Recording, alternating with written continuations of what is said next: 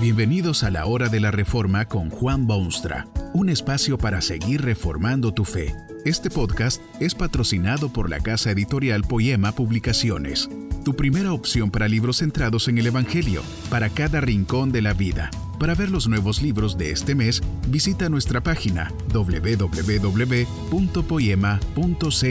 Ahora escuchemos a Juan Boonstra con el programa de hoy. Más que medicina es el título de la conferencia que presenta a continuación el reverendo Juan Boonstra y está basada en las palabras bíblicas de Juan 20:31. Estas se han escrito para que, creyendo, tengáis vida en su nombre.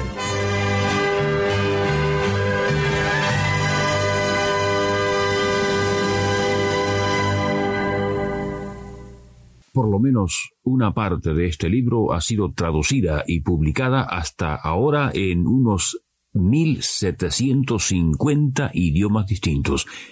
Usted tal vez ni sabía que había tal número de lenguas en este mundo.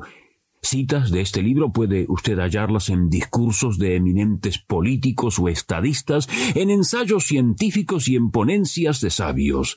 Los niños se aprenden de memoria capítulos enteros y los poetas se inspiran en sus páginas. Para millones de personas este libro es el manantial cotidiano, tan apetecido como las comidas y de mejores efectos. Hay otro lado en la medalla de esta historia. Si bien es cierto que muchos han llegado a conocer los secretos de la existencia por medio de este libro, también es cierto que muchísimos esfuerzos se han hecho para borrar de la experiencia humana este volumen que se asigna a sí mismo origen divino.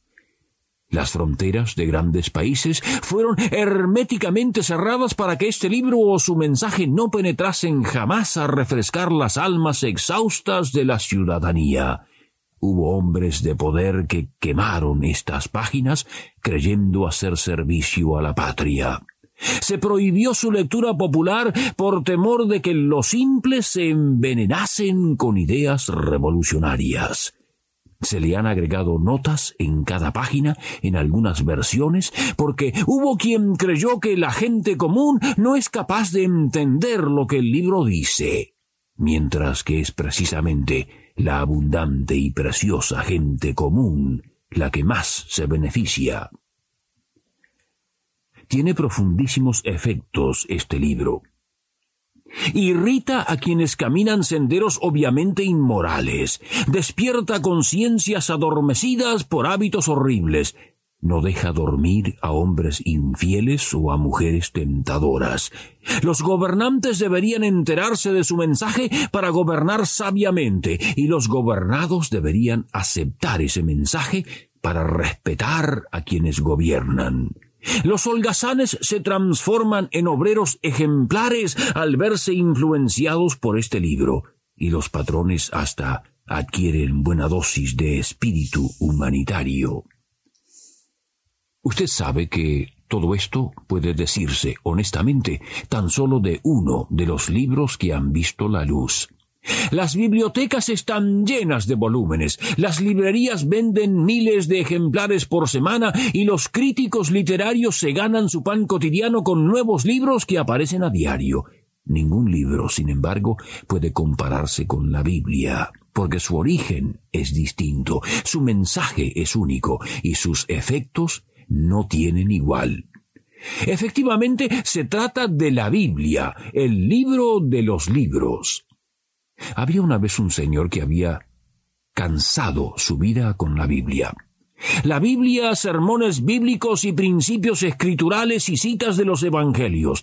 Tan molesto se sentía que resolvió irse a vivir y ejercer su carrera de derecho en un pequeño pueblo donde jamás había llegado la Biblia. Muy poco tiempo después escribió una carta a sus amigos del terruño en la que solicitaba con urgencia que le enviasen Biblias, cuantas pudiesen. En aquella ciudad sin Biblias vio el abogado un sinfín de males y cosas torcidas al punto de hacerse la vida casi imposible. Se dio cuenta que la Biblia era la mejor medicina para el ciudadano.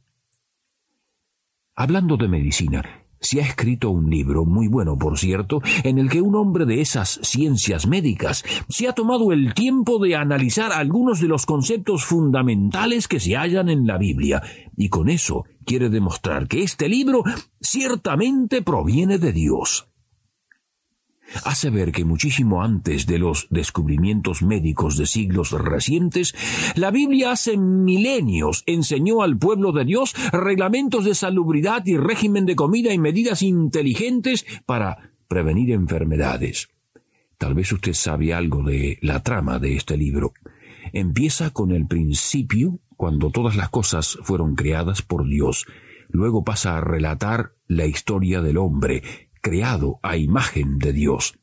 Muestra cómo el hombre cayó en desgracia por actos tontos de su parte y también el proceso iniciado por Dios para devolver al hombre lo que había perdido.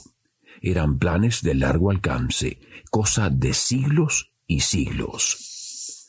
Para ello, separó Dios para sí mismo ciertos hombres y luego cierta familia y más luego cierta nación.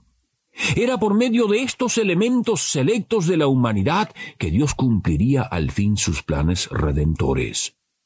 A medida que Dios separaba estos personajes especiales para esos fines, les iba revelando paulatinamente los detalles de su programa. Al pueblo de Israel Dios le dio obvia preferencia por larguísimo tiempo. Los constituyó en nación favorecida, les dio triunfos militares, les abrió las fronteras de una tierra que fluía leche y miel. Le dio leyes, leyes que hasta el día de hoy dejan asombrados a los hombres menos impresionables. Es en esa legislación que alguien ha descubierto evidencia clarísima de que la Biblia es de origen divino. Este es el pasaje que despertó la curiosidad original de aquel médico. Si oyeres atentamente la voz de Jehová tu Dios, e hicieres lo recto delante de sus ojos, y dieres oído a sus mandamientos, y guardares todos sus estatutos, ninguna enfermedad de las que envié a los egipcios te enviaré a ti, porque yo soy Jehová tu sanador. Estas palabras le fueron comunicadas al pueblo que había sido cruelmente oprimido en los hornos de Egipto. Iban en marcha hacia la tierra prometida, pero eran un pueblo sin conocimientos. Dependían de Dios solamente, y Dios no sólo les dio su extraordinaria ley en el monte Sinaí, sino también múltiples leyes menores que, aparentemente, eran de importancia médica, curativa y preventiva. Dios promete a ese pueblo que si hacen lo que Dios ordena, las enfermedades decimantes de Egipto jamás afectarán su bienestar. Por allá en el año 1552 a.C., se escribió un libro de ciencias médicas en Egipto. Una de las muchas recetas que allí se encuentran aconseja que para evitar las canas uno debe ungir su cabello con la sangre de un becerro negro que ha sido hervida en aceite o en la grasa de una serpiente.